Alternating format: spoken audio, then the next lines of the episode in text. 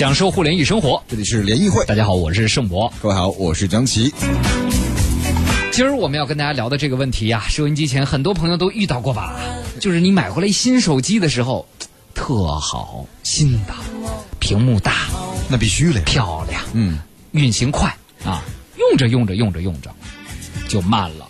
这好像是多少年来一直困扰大家的一个常见的问题。对特别是这个用过一年之后，速度会明显下降。打开微信之后，就看张小龙的背影，跟那看月亮，看了半天，都不进微信的主界面。嗯，要发个短信，点了那短信的图标，过半天短信列表才刷出来。对，好像得打开，包括运行，整个速度会变慢，反应迟钝了。对，那手机为什么会越用越慢啊？当然了，手机越用越慢怎么办？最好的办法就是换一个新手机，这是厂厂家最高兴的。嗯但是这老换也不是办法啊。所以今天我们的联谊会就跟大家来聊聊手机为什么会越用越慢，手机越用越慢怎么办啊？我们也欢迎今天我们的联谊观察员。手机界的 KOL 霸主黄浩，欢迎黄浩，你好。欢迎黄浩这。个名号来的，那位主持人好。很多人说手机变慢是安卓手机会变慢，说苹果手机就会好一点，是这样吗？嗯，事实上会好一些，但是你说苹果有没有变慢？如果你问一下身边的苹果用户，很多朋友说，哎，我苹果大概用了一些时间，它也变慢了呀。嗯，对，所以就就尤其是像今年这个五 S 啊，这个五的老用户啊，这个对升到九之后，好像 叫五再用九还是挺挺崩溃的。这是被系统拖慢的吧？对，所以其实手机变慢有很多的原因。那既然安卓和苹果手机都会变慢，我们先来说说它们的共性是什么？就是有什么？因为这两个系统变慢肯定有一样的原因，也有各自一些不一样的原因，好吧？共性的第一点，你觉得是什么？手机毕竟是手机，我不管什么系统，它都有硬件。我们知道手机里有个很重要的部分叫做存储器，就是我们通常所谓的内存，也就是你这个内存吧，我觉得应该精准定义一下，是相当于 PC 时代的，就是我们桌面电脑时代的硬硬盘。盘，就我们比比如说我们其实更合理的喊法应该叫它存储空间，对。内部存储空间，这个可能会比较靠谱一些，因为现在有些厂商使用运存这两个字嗯。去表示说所谓的那个两 G RAM 或者三 G RAM 的那个部分。好，哎我就是说咱们手机指标，你看到比如说十六 G、三十二 G，这个是内存。对，这个其实就相当于原来电脑那个硬盘。是五百 G 还是一个 T 呀、1T 的。相当于硬盘，它是存你手机里的各种图片、照片、应用程序的这个嗯部，分。那那个一 G、两 G 那个呢？是叫运运存。存，也就是运存，就相当于原来我们电脑时代的内内存，哎所以这两个概念大家命名上分清楚了对对啊。好，我们知道以前我们用电脑的时候会听说一个名词，大家很熟，叫做磁盘碎片。嗯，磁盘碎片是怎么产生的呢？因为我们知道数据它不是一个连续性的，比如说我今天在这儿存了一点儿文文件，明天拷了点儿音乐，然后后天又存了一些很多的这个视频，然后过了一天我把音乐删了。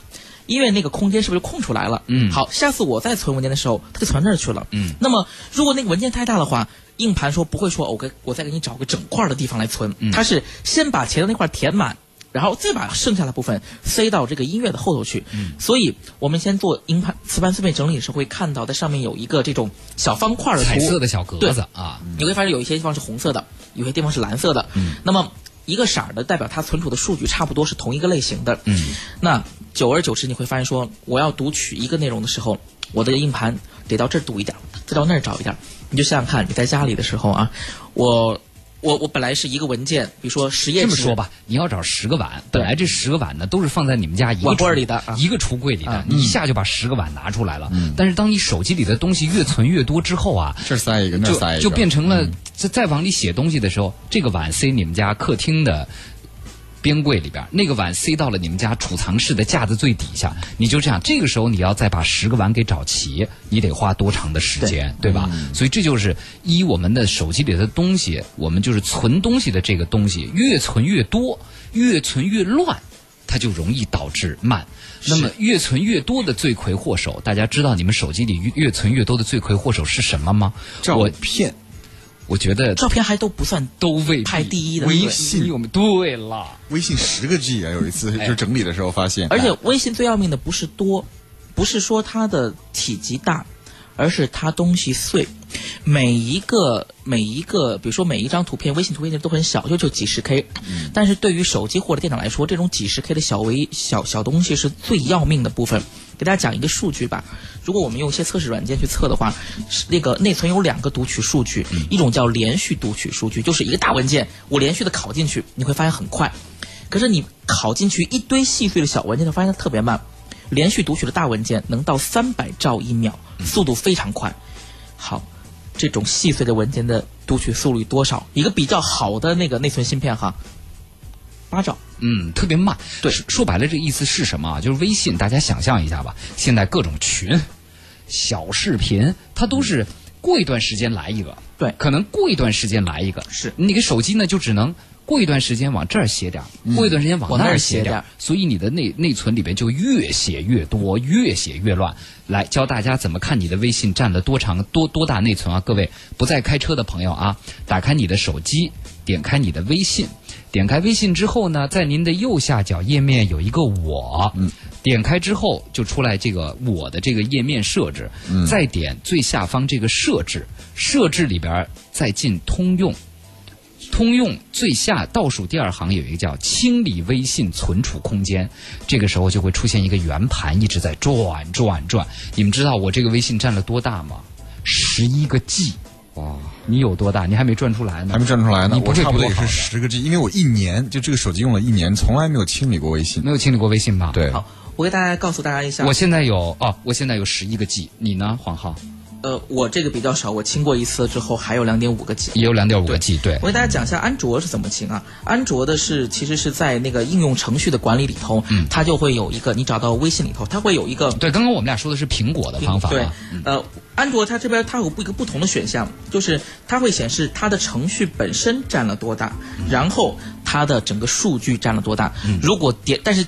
请记住，不要在这儿点，因为点完之后，你发现你的所有的记录都没了，而且连你的登录的记录也都没有了。嗯，所以我们会告诉大家说，我先说安卓的，安卓其实现在比较好办，因为安卓比较开放，所以你就会利用像猎豹清理大师这样的 app，它专门有微信专清的部分。嗯，一般来说，我们希望保留的是一些语音记录，比如说里面很可能有人给你的地址啊，有人给你电话号码呀、但是什么小视频呐、这个这个图片呢，可能就没有用了。对它会分门别类的去清理。你可以把这些小视频跟图片，其实那是大头，清完之后，大概你的手机就只会占微信里头只会占你原来的三分之一那么大了。嗯这是安卓的一个方式。对，呃，其实安卓也可以进苹果的这个微信的系统里边去清理，然后你点查看微信内存，它你把它能把你跟每一个人的聊天儿有多大，比如说哈，像在这儿咱们节目组的聊天儿就占了三百三十六点三兆，嗯嗯，然后后面有个感感叹号，你点开之后就是。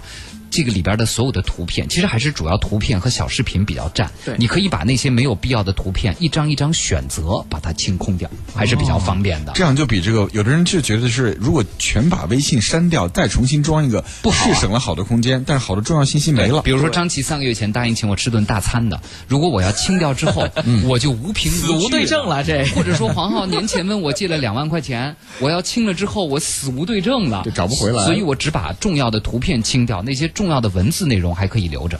我觉得大多数人一看自己的微信内存都会吓一跳，是你会不知道哇，我的微信原来占了我电手机这么大的空间。我觉得大多数朋友啊，如果说您的微信好友在那么三五百个，并且平常交流比较活跃，群友比较多的话，五个 G 应该是没有什么太大问题妥妥的，对。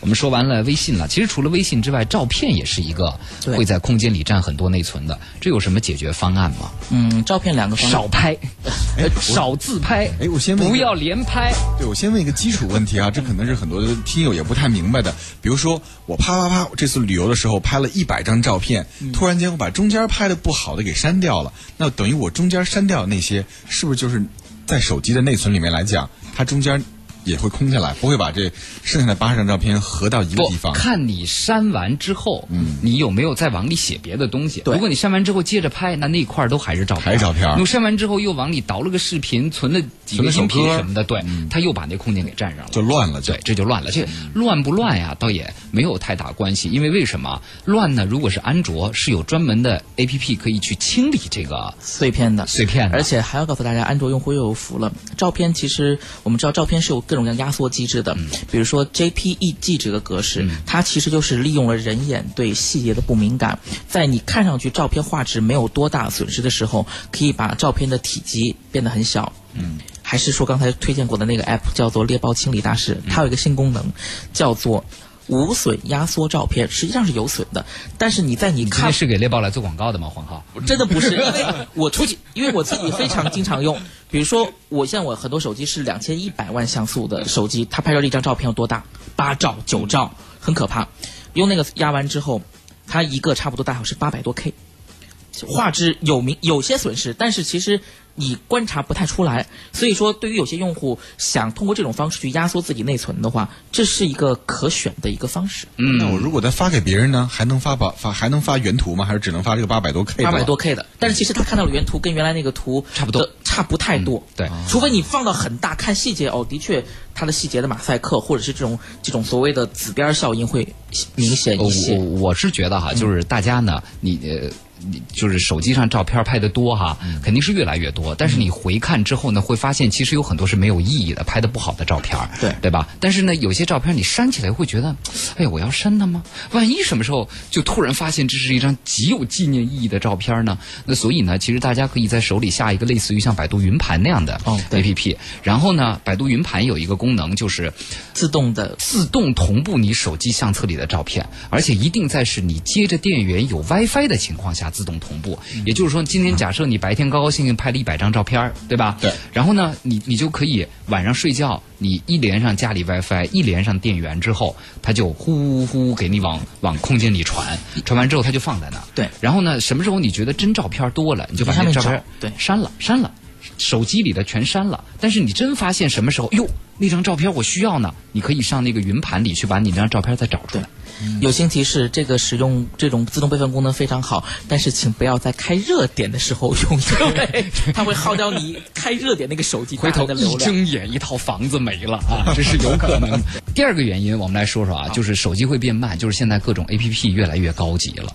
呃，我觉得啊，第一，它调用的权限越来越多；第二，它老爱在后台待着不走，挺讨厌的。后台这个事儿其实是安卓的一个问题。嗯我们要讲两个机子的后台机制不太一样。你像苹果用户，大家我们把这个东西推到后台去之后，它有一个词儿，这个名词很形象，叫墓碑。嗯，就是推到后台去，它就不动了，就在那死死的待着。你可以理解成速冻了，嗯，然后后台还是打开的，还是打开了，但是它它。不动它不动了它不会耗费你东西了。对。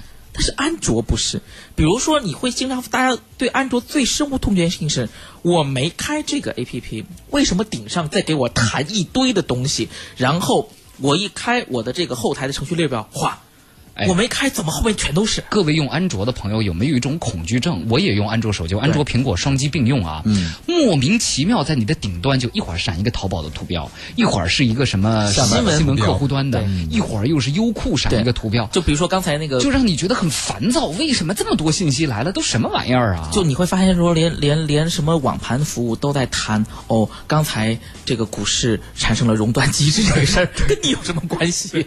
哎，这不是你在装了新软件的时候，你允许它弹出，允许它帮你来个发送这个推送消息的时，候，我觉得这里有两个个问题。第一个是很多人不知道怎么去关掉那个推送消息，推送消息的东西，这个确实是安卓，包而且括必须要说，不是所有手机都有这功能的，嗯。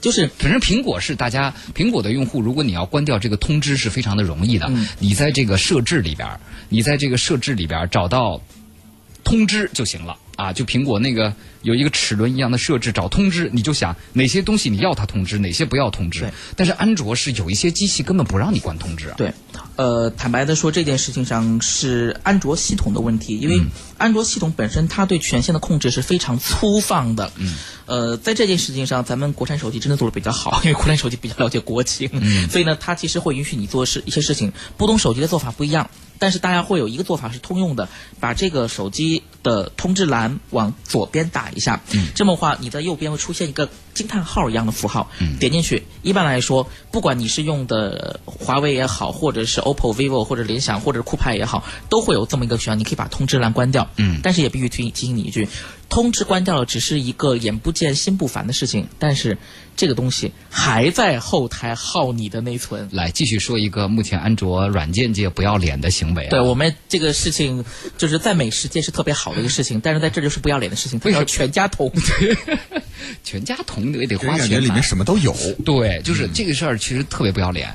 为什么说他不要脸呢？是因为先跟大家交代一个背景啊。假设黄呃张琪开了一个公司啊，一个 APP 公司 A P P 公司做了一个 A P P 叫做“看看张琪今天美不美”啊。假设啊，假设 不要高兴啊，对，嗯。假设这么一个软件嘛，主要这个软件的功能就是来找附近的厕所的，啊，但是呢，行，咱们接着往下聊听我。说，听我说，张琪的前端融资，且就你开公司的钱，可能是我我我我，比如说你自己攒的钱，攒了二十万，你肯定希望，嗯，你肯定希望过了一个月，我的用户能有十万。这样的话，你就可以问我想和黄浩这样的有钱人扎下一轮融资了，对啊吗，？这拉投资这是在这个 A P P 界常见的事儿。对，但是你发现了，辛辛苦苦推广了三个月，你的手机 APP 只有一万个人用，嗯，你就觉得哎呀，这数据不好看呀，那怎么办呢？于是你的工程师就给你出了一个主意，说：“你看，我就是从那个特别大的 BAT 中间其中一个公司来的，我告诉你啊，我们都这么干。”于是他教了你一个办法，这是什么办法呢？来，黄浩同学说一下。你现在可以发现，比如说我们开了 BAT 一个公司中的一个 app，我们假设哈开你开了个百度输入法，这时候你会发现你的顶栏上，百度地图、百度外卖，你装上了所有跟百度有关的东西及百度系的东西，比如说去哪儿，全都弹出来了。它这种方式两个一，它提高了它所谓后台数据的激活率；二，在你不知道的时候，它仍在后台运行，这个是提升了它的一个所谓的。在线时长和运行时长的数据，对但是这个对于消费者来说是一对一种对手机体验的极大损害，因为我并没有要用你，你莫名其妙在后台占着我的资源对源，。就像前一阵会越变越慢。蜻蜓 FM 就爆出来一个事儿嘛，就是他跟喜马拉雅打架。当然，这个事儿最后谁对谁错，咱们不好判断。但是当时喜马拉雅指责蜻蜓的其中一点就是说，其实大家理解是我点开一个程序。嗯那么后台就应该是一个程序，对对吧？但是现在有很多程序是我点开一个程序，但是后台有三四个进程幽灵在运行，就是有三四个克隆的这个程序在进程，那么也就变成张琪，其实你只点了一次这个程序，但是变成了有四个人在用，上报的数据上报的数据就变成有然后呢四个人在用那三个可能处于后台的状态，其实对你的手机也造成了很大的一个运行的速度的影响。而且更流氓的是，他们之间还有一种互相启动的机制，就是如果你把这个关了，那一个你还没关的就会再启动一个。就是全家桶，就是我我我开了一个之后都来了，它其实就是抱团的抱抱团的这种。所以我用不要脸来形容，是不是还是挺贴切的？所以 所以这个事情问题是这个用户不知道啊。对呀、我以为我只是在听听什么听广播。对呀、嗯所以就是你会觉得手机怎么这么慢呢？对，来了就是问题了，那怎么解决这个问题呢？这个问题删了。一 一般用户是发现不了这个问题的 删了二。呃，我们必须要说，这个功能很多第三方软件，就是我们刚才讲过了，很多这种第三方的清理软件是无解的，因为它必须要从底层去阻止这种效应。呃，比较好的是，应该是从去年的中旬、去年的年中开始，呃，我们的国产手机厂商开始留意到这个事情。还是那句话，就是国产软件造的孽，国产手机厂商背这个锅。然后这一点我不得不说哈，表扬一下咱们的国产手机厂家，在这种乱象之下，国产手机厂家做了很多很多的努力。底底层的事情就是就比如说这种内存里边，咱们的软件设计，国产软件的设计的这个设计者啊，包括这些公司啊，为了让它的软件尽可能多的被打开，尽可能长的留住在你的后台，想尽了一切耍流氓的办法。但是这一点，咱们国产手机厂家从硬件层面解决了很多很多这种问题。呃，每个手机不一样。然后我给大家讲几个你可能会看到的名词，有这个名词的话，你就去启动这个功能。比如说，禁止后台自启，嗯，禁止后台流量，这个非常重要，因为这这会出现在安卓手机的哪个部分？就是在设置里边，对吧？呃不，大部分会。独立去建一个所谓的安全中心这样的一个板块，嗯好这个工信部有规定，现在手机必须有安全中心才能安才能出厂。嗯，安全中心里头就会有禁止后台自启、禁止后台流量，还有一个非常重要的叫做禁止连带启动，这是最近已经有不。少于四家厂牌手机已经有这个功能了，而且还有很好的功能是，当发现有连带启动时候，它会弹出来弹窗告诉你说某东西正在被另一个 app 这个启动，请问是否要禁止？这个时候如果看它不顺眼，请果断的点禁止。对，所以这个大家进安卓手机，各位找到自己手机的安全中心。对，如果有刚刚黄浩说到的一些。这个这个关键词，比如禁止开机启动、禁止连后台带自启对禁止后台自启、禁止后台流量后台流量，就这些开关，您觉得平常不怎么用的软件，对全部他们禁止了。留留意啊，有些东西一定要把它放进白名单，要不然你真的是 一一锁机一一一锁屏幕就用不了了。微信微信、QQ 啊，还包括说输入法，输入法你不要扔到那个就是关机不让自启的，这样的话你会发现说你每次要打字的时候。